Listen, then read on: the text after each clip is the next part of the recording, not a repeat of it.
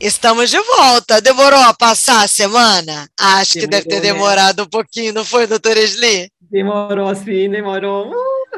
Ainda mais depois que eu joguei aquela pulguinha atrás da orelha, já que estamos falando de homens de valor. E a doutora Esli conversou com a gente sobre omissão, sobre o cenário das aspas aí a submissão imposta e não imposta, submissão, o amor que rege essa relação, na verdade. E aí, dentro desse contexto, num grau de comparação, que se você ficou empolgado agora, ah, mas não estou entendendo o que, é que elas estão falando, ah, ah, ah, ah. vai para o episódio anterior. Você vai pegar o fio da meada, como dizem por aí, para poder descobrir aquilo que a gente vai conversar com tranquilidade agora. Porque você também, que já está acompanhando a gente desde a última semana, ficou com aquela pulguinha atrás da, da orelha, junto comigo, porque eu perguntei para a doutora Esli se os homens de hoje é, não são mais tão omissos quanto de antigamente, porque se tornavam omissos por causa da, do machismo, que não poderiam aparecer tanto dentro do contexto do cenário familiar, se hoje, digamos aí, essas amarras começaram a serem quebradas, por que é que há uma omissão, uh, seja da escolha, seja da presença, o que está acontecendo com esses homens? E aí foi que eu perguntei assim, aquela perguntinha que perguntar não dói, até porque quem responde é a não sou eu. o que é que está acontecendo? Isso é a criação. As mamães, que por acaso são mulheres, estão contribuindo para isso, doutor Sli? Aí, com certeza, né? Existem mulheres machistas, né? O pessoal acha que, machão é só de homem, mas existem ah, formações e repetição de conduta que mantêm e estruturam o machismo e que quem faz isso são as mulheres. Né? Então, o, o irmão chega em casa, os dois estavam na faculdade, a mãe vira para a menina e diz assim: esquenta o jantar para o seu irmão, porque ele está com fome. Como que se ela não tivesse que jantar também, que se né, ele não tem mãos para poder esquentar a comida no micro-ondas sozinho. Né? Então, ou um pelo outro. Então, isso é uma das formas que a gente vê né, de repetição de conduta. E eu acho assim, também tem que falar um pouco da, das coisas culturais, né? Eu acho que existem culturas né, que privilegiam ah, mais esse papel intervencionista dos homens e outros que são menos, né? Uma, a, a, a gente vê culturas que têm formação protestantes, olha só que interessante, tipo a Europa, né, os Estados Unidos, Canadá, né, que tiveram formações mais protestantes em termos de cultura, tá? Não só em termos de religião, mas em termos de uhum. cultura. Da né? influência na cultura, da né? influência na cultura do país, da, das comunidades, a gente vê homens que vão para a igreja, a gente vê muito mais homens na igreja, né? Muito mais uh, essa ênfase, né? De que o homem é o cabeça do casal, mas é o homem que lê a Bíblia, que lidera a oração, né? Que ensina a Bíblia para sua esposa, para os seus filhos, que lê as histórias, que toma essa essa perspectiva. Não sei nem te explicar tanto por quê, mas a gente vê isso. Tanto é que às vezes a gente fala, não, ele trocava as frases. Ah, mas ele era da Suíça. Né? Ah, mas ele era dos Estados Unidos. E todo mundo diz, ah, tá explicado, porque se ele fosse brasileiro, não ele faria. teria feito isso. Né? Por quê? Porque nós, na América Latina, incluindo o Brasil também, né, que tivemos uma formação cultural mais católica, onde a ênfase foi muito mais né, num, num apreço e até, quem sabe, até numa adoração né, da figura feminina, né? Uhum. Porque, assim, mulher não faz nada errado. Né? A mulher, assim, quase que... Uma santa. É, uma santa, é. não faz... Nunca...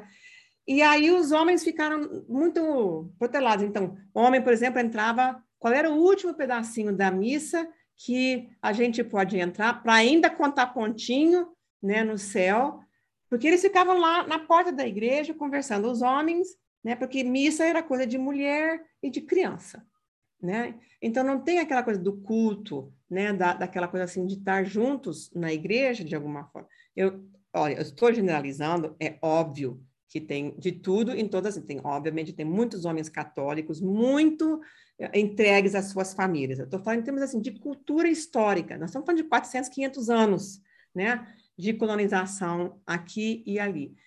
Então, eu acho que isso impacta como a gente vê a igreja, né? A gente impacta como a gente vê a família, a gente impacta como a gente vê a minha tarefa como um homem, o que, que é o meu papel nessa história toda, né? Então, eu acho que isso também pesa nesse sentido. Então, nós temos homens omissos? Temos sim, às vezes, porque eles não foram ensinados, né, a participar de uma outra maneira, não tem modelos. Né? Nós, nós temos uma escassez de modelos de homens saudáveis. É verdade. Que é realmente assustador, né? Quantas pessoas podem dizer, ah, eu conheço, assim, a gente conta nos dedos das mãos. É né? verdade. Homens cuja vida eu gostaria que os meus filhos né, imitassem, meus filhos homens, imitassem a vida do fulano, do Beltrano, do Ciclano, porque a forma em que ele leva a família é uma forma assim que eu posso apreciar. Então, nós temos escassez de modelos, porque, como eu disse, ou eles são de mais ou eles são de ou menos. São de menos. Né? Então, eu acho que isso é uma coisa assim, importante. A gente repete o modelo conhecido. Né? A não ser que assim, Deus trabalhe no nosso coração. Né? Quando a gente conhece Jesus, que o Espírito Santo vem modificar minha postura, minha forma de ver a vida, minha forma de me comportar, me dá freios, me dá domínio próprio, né? me dá longanimidade, paz, alegria, né? todas essas outras coisas que o Espírito Santo nos dá, se a gente não investir isso na cura para o coração, na cura daquelas farpas que a gente já falou um bocado, né? Nós não temos santidade na família. Nós não temos santidade. Por quê? O que é santidade? É viver de uma forma adulta, de uma forma adaptativa, de uma forma funcional. É óbvio que é uma forma de agradar a Deus. Isso, assim, a gente, mas as pessoas acham, ah, santidade, então é uma pessoa assim que não faz mais nada, vive num mosteiro rezando. Não, né? Santidade é andar nos caminhos do Senhor com inteligência, com sabedoria, né? Produzir modelos novos ah, e antigos, quem sabe também, porque tem muitos modelos antigos que também nos servem, né? De maturidade, ser, ser mentores, né? Paulo dizia assim: imita-me a mim como eu imito a Cristo. Quantos de nós temos a ousadia de bater no peito assim? É. De dizer assim, ai, faz que nem eu faço. Uhum. Né? Quantos homens dizem assim, faz que nem eu faço, né? Aqui sabe as mulheres que a gente tem né, mais, assim, mais dificuldade de assumir esses negócios, mas nem sempre. Né? Mas quem, quem se atreve a dizer assim, ah, me imita, imita o que eu faço, porque assim, o que eu faço é que nem o que Jesus faria. Olha, eu, sabe, custa a crer, são muito poucas pessoas, né, que têm isso. Mas Paulo, com tudo isso que ele viveu, né, ele dizia isso. E eu acho que nós temos que produzir esses modelos, né, de, de, que são dignos de serem repetidos, de serem imitados e incorporados, porque muitos, né, nós temos uma igreja hoje no Brasil que é uma igreja de cristãos de primeira geração. Né? Não é a igreja brasileira em que eu me criei, que é uma igreja muito pequenininha, nós éramos hereges para todos os efeitos, né? E só nos últimos 15, 20 anos, 25 anos, quem sabe, a gente viu esse uh, do Espírito Santo, em que é. hoje a quarta parte né, da população brasileira se diz né, evangélico de alguma forma. Evangélico, e aqui eu até trago um dado, Esli, é, que eu estava acompanhando essa semana, é, segundo os dados comparativos, a juventude brasileira se torna cada dia mais evangélica. Olha só. Olha a juventude brasileira. E a tendência é seguir e daqui um pouquinho ser a ampla maioria da juventude brasileira evangélica. Nossa, que coisa bonita de ouvir isso. Né? É. E o que, que acontece? Eles vêm para a igreja, inclusive esses jovens, das famílias das quais né, eles saíram e das famílias em que eles convivem. Né? É. E muitas vezes são famílias disfuncionais. Nós temos pelo menos 10% da população brasileira que é alcoólica, lida com um problema de alcoolismo. Se você juntar quatro ou cinco pessoas a cada alcoólico, você tem metade da população brasileira é. né, que é, foi atingida por um alcoolismo. Mas eu canso de escutar isso no consultório, canso, canso, canso de ouvir isso no consultório, né? Onde as pessoas. Eu pergunto assim: se seu pai. Né? Às vezes, inclusive, é a mãe, hein, Marcelo? Não é só o homem que bebe, não. A mulher também bebe. Tem viu? muita mulher, né? É. Tem. E, e, e assim, a, a, a, degeneração física, biológica da mulher é muito mais rápida, mais rápida. do homem, né? Mas a gente cansa de ver. Então, eles entram para a igreja com tudo isso. né? Sim. Então, é, é preciso curar essas coisas e oferecer novos modelos, porque assim, curar de um lado, né, a terapêutica de um lado e a aprendizagem. Mostrar para onde ir, né? É. Exatamente. Assim, se isso não serve, então o que, que é que serve? Não adianta só dizer não faça. Né? Tem que dizer como Paulo, imita a mim, faça assim. Perfeito. Olha, faça desse jeito. Então, nós precisamos de pessoas. E tem aquela coisa assim, muitas mulheres dizem, ah, eu fui pai e mãe para os meus filhos. Homens que mandam cartões do dia dos pais para as mães, entendeu? Olha, eu sou uma mulher divorciada, eu fiz muita coisa de homem, mas eu não sou homem, não. Sabe? Certo. E eu acho que a gente pode até fazer coisas de homens na ausência, ou às vezes até na omissão de um homem, né? Porque, porque precisa ser feito. Mas eu não consigo ensinar coisas de homem né, para os meus filhos, para as minhas filhas, porque eu não sou homem. Ponto final, acabou. Entendeu? Como assim? Os homens também não podem ensinar coisa de mulher. E por isso que Deus nos criou assim nesse encaixe, sabe? Um faz uma coisa, outro faz do outro jeito, e a gente se encaixa para casar e reproduzir modelos saudáveis. E a Bíblia não diz que assim, criou o casal, criou a família para que tivessem filhos santos, né? Agora, uma outra coisa que às vezes as pessoas também não levam em consideração tem a ver com o temperamento dos homens, né? Tem gente, tem homens que são mais introvertidos, eles são mais retraídos por natureza, são mais tímidos, né? Não tem nada errado com eles. Como não tem nada errado com as mulheres que são assim também. Mas numa, numa cultura assim, brasileira, numa cultura mundial, inclusive assim, atual, onde a mulher é uma, é uma, uma pessoa de muita força, né? Mulher brasileira, mulher em geral, assim, muito guerreira, né? Barulhenta, ela aparece, a gente vê, né? Ela, ela se faz notar, né? Não só fisicamente, né? Mas assim, pelos seus estudos, pela sua expressão, né? Uhum. Ah, hoje mulher vai à luta mesmo e estuda, sabe? Você sabe, eu tenho, eu, eu tenho uma tia, eu não vou contar a idade dela não, porque senão ela briga comigo, mas ela, ela é, ela é mais assim, ela tem mais cabelo branco do que eu, né? E ela se formou em odontologia antes de eu nascer. Olha. Ela saiu do interior, de onde eles moravam, o meu avô português, de 1892. Meu Deus, você imagina. Disse: ela quer estudar, ela vai estudar.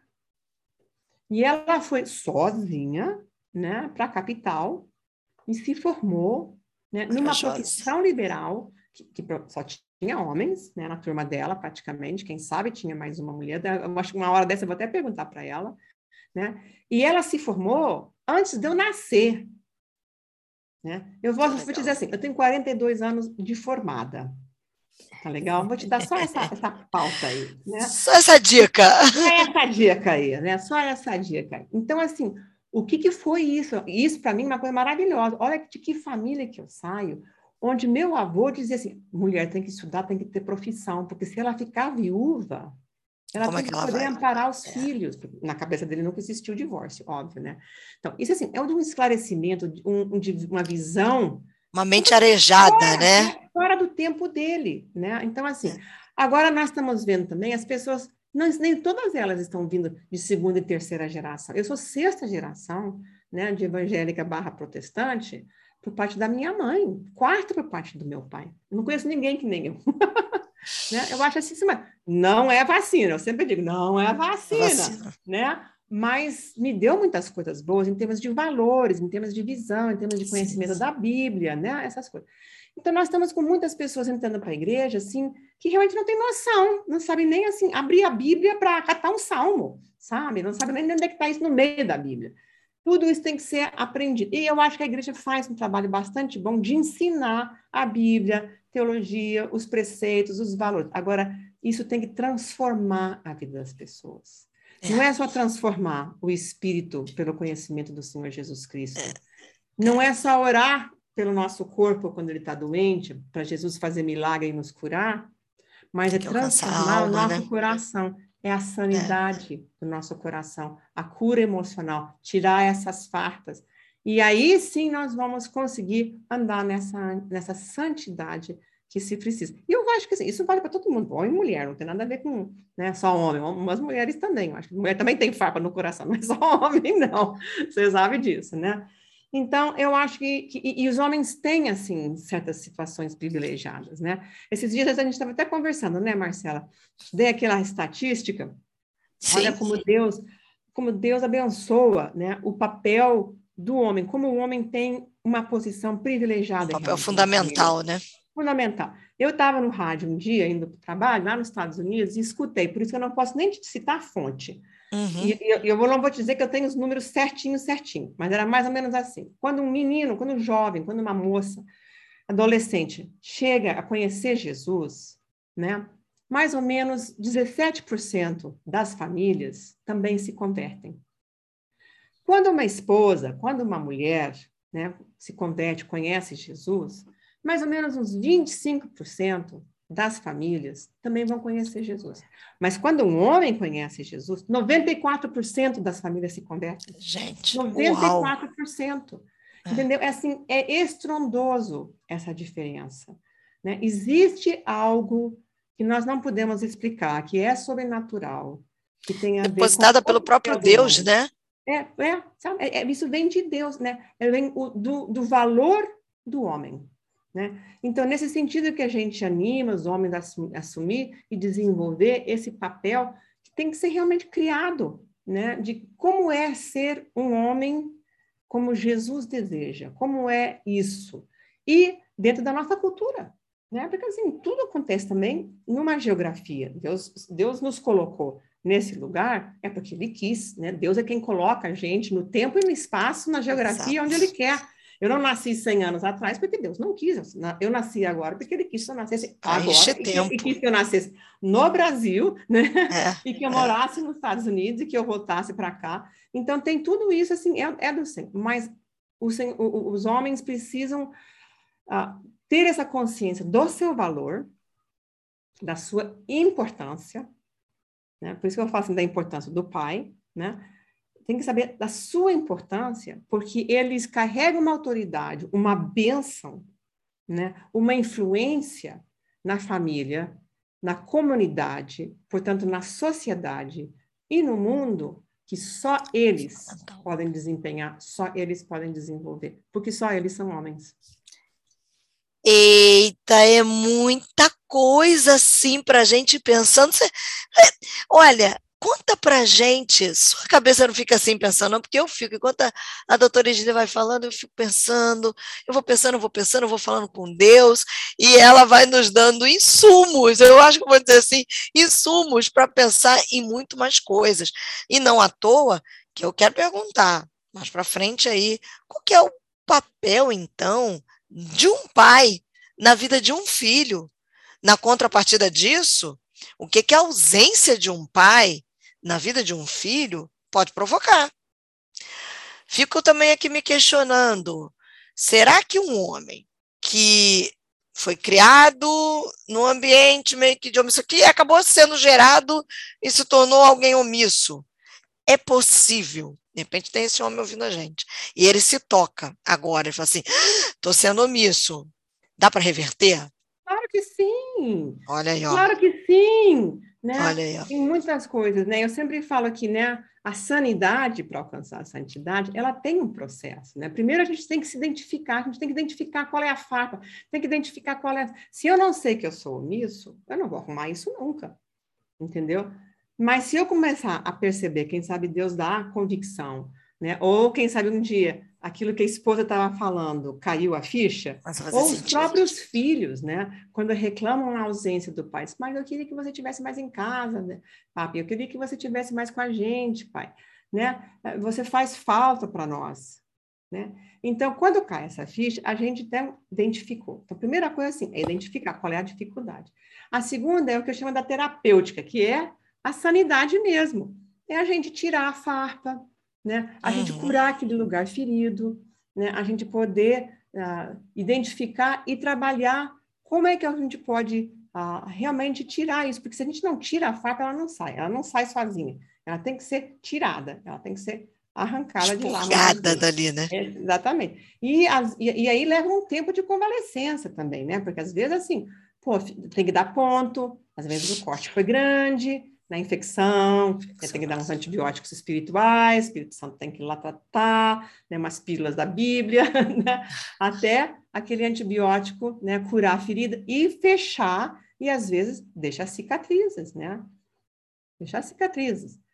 E aí nós temos uma terceira etapa, que é a, a, a etapa da aprendizagem. Né? Como é que eu aprendo? Bom, se da, viver daquele jeito não prestou, não foi bom, não foi funcional, como é que eu faço agora para viver de uma forma melhor? Né? Então, isso é aprender. Aí, assim, eu tenho que ver os modelos, e a gente aprende, a gente incorpora. Não é só blá, blá, blá, não, sabe? Se blá, blá, blá curasse, o mundo estava curado, porque tem tava tanto sermão bom tem é. tanto sermão bom que a gente já ouviu na vida, que já foi colocado, tanto assim importante. E todas as igrejas teriam seus, sabe, os seus membros curados, perfeitos e santos, se somente as palavras né, pudessem transformar. É. Elas têm, a palavra tem poder. tem poder de vida e morte. Isso Sim. daí eu estou totalmente de acordo. Mas não é o suficiente, às vezes, para transformar a conduta. Né? A gente precisa curar essas farpas para poder ter isso. E aí a gente tem que ter esse processo de aprendizagem. Essa aprendizagem, onde é que deve se dar? Na igreja, na escola, né? na, na, na família estendida, né? entre os amigos. Por isso que, assim, por que, que nós queremos converter uma sociedade? Né? Para a gente ter valores que a gente pode soltar os filhos e saber que vai na cada vizinha e não vai ouvir bobagem. Não vai ter problema. Não vai ter problema que a gente pode soltar os filhos na rua, ninguém vai saltar, ninguém vai roubar, né? que ninguém vai abusar. Né? E nós não vivemos nessa sociedade. Hoje, de jeito nenhum. Né? A gente não solta uma criança para brincar, né? de jeito nenhum. Nossa sociedade, de jeito nenhum. Não, a, minha, a minha neta chegou e disse, ah, eu vou ali no parquinho brincar. Não vai, não, minha Não vai, mas não vai, não. Sozinho. Ah, mas na minha casa, no Canadá, eu faço é. isso. Na sua casa, no Canadá, você faz sim. Até porque Mas a gente está olhando, piano um pouquinho da janela, como é que estão as coisas, se não caiu, se não sei o que mais. Mas não é perigoso. Nós vivemos num mundo que jaz no maligno. Maligno. Jaz no maligno. Né? E é o pai que tem que criar né, essa estrutura protetora. Ele é o castelo forte. Né? Ele é quem faz essas paredes, quem dá limites, que diz da minha família. Não. Com os meus filhos, ah, não, com os meus filhos, não, a minha esposa, mas de jeito nenhum você vai fazer. Falar uma coisa dessas com a minha esposa, de jeito nenhum, sabe? É o, é o homem que pode fazer. E eu acho assim, como os homens são importantes, né? Eu acho que às vezes eles não se, não se, dão, não se tocam. Não se dão conta. Né, do tipo de valor que eles têm, porque eles são muito importantes. Olha, se eu fosse você, não perdia o próximo episódio, porque eu não vou desgarrar da doutora Esli, não vou deixar ela embora sem poder contar para a gente sobre essa questão da paternidade, né? É, a importância da paternidade, figura paterna, homem, está falando de pai, não é pai, não é mãe que faz o papel do pai, não. Estou falando do pai, figura masculina. E é isso que ela vai contar para gente no próximo episódio. Mas aí você vai ter que aguentar uma semaninha, você vai compartilhar o podcast Sem Sanidade Não Há Santidade. Aproveita, vai orando sobre todas essas coisas, porque semana que vem tem muito mais, porque tudo que a doutora Esli faz, usada pelo Espírito Santo, ela começa a lançar verdades aí nos nossos quartos escuros, gera confronto e para haver mudança tem que haver confronto e a partir daí, para que a gente tome uma decisão e se posicione, esse é o nosso desejo, essa é a nossa oração, né, doutora Sli? Amém. É assim. Aí vamos ver se eu vou falar disso semana que vem. Nossa, eu tenho mais um outro tema que eu tenho hum, outra... Então vem acompanhando a gente que tem muito. Não, uma dessas eu vou contar assim, sabe? Eu não vou falar demais, não, mas eu vou contar assim, sabe? Ah, vai contar. É né? muito importante o papel do pai. Ó, fica ligado então, hein, gente? Beijo. Até.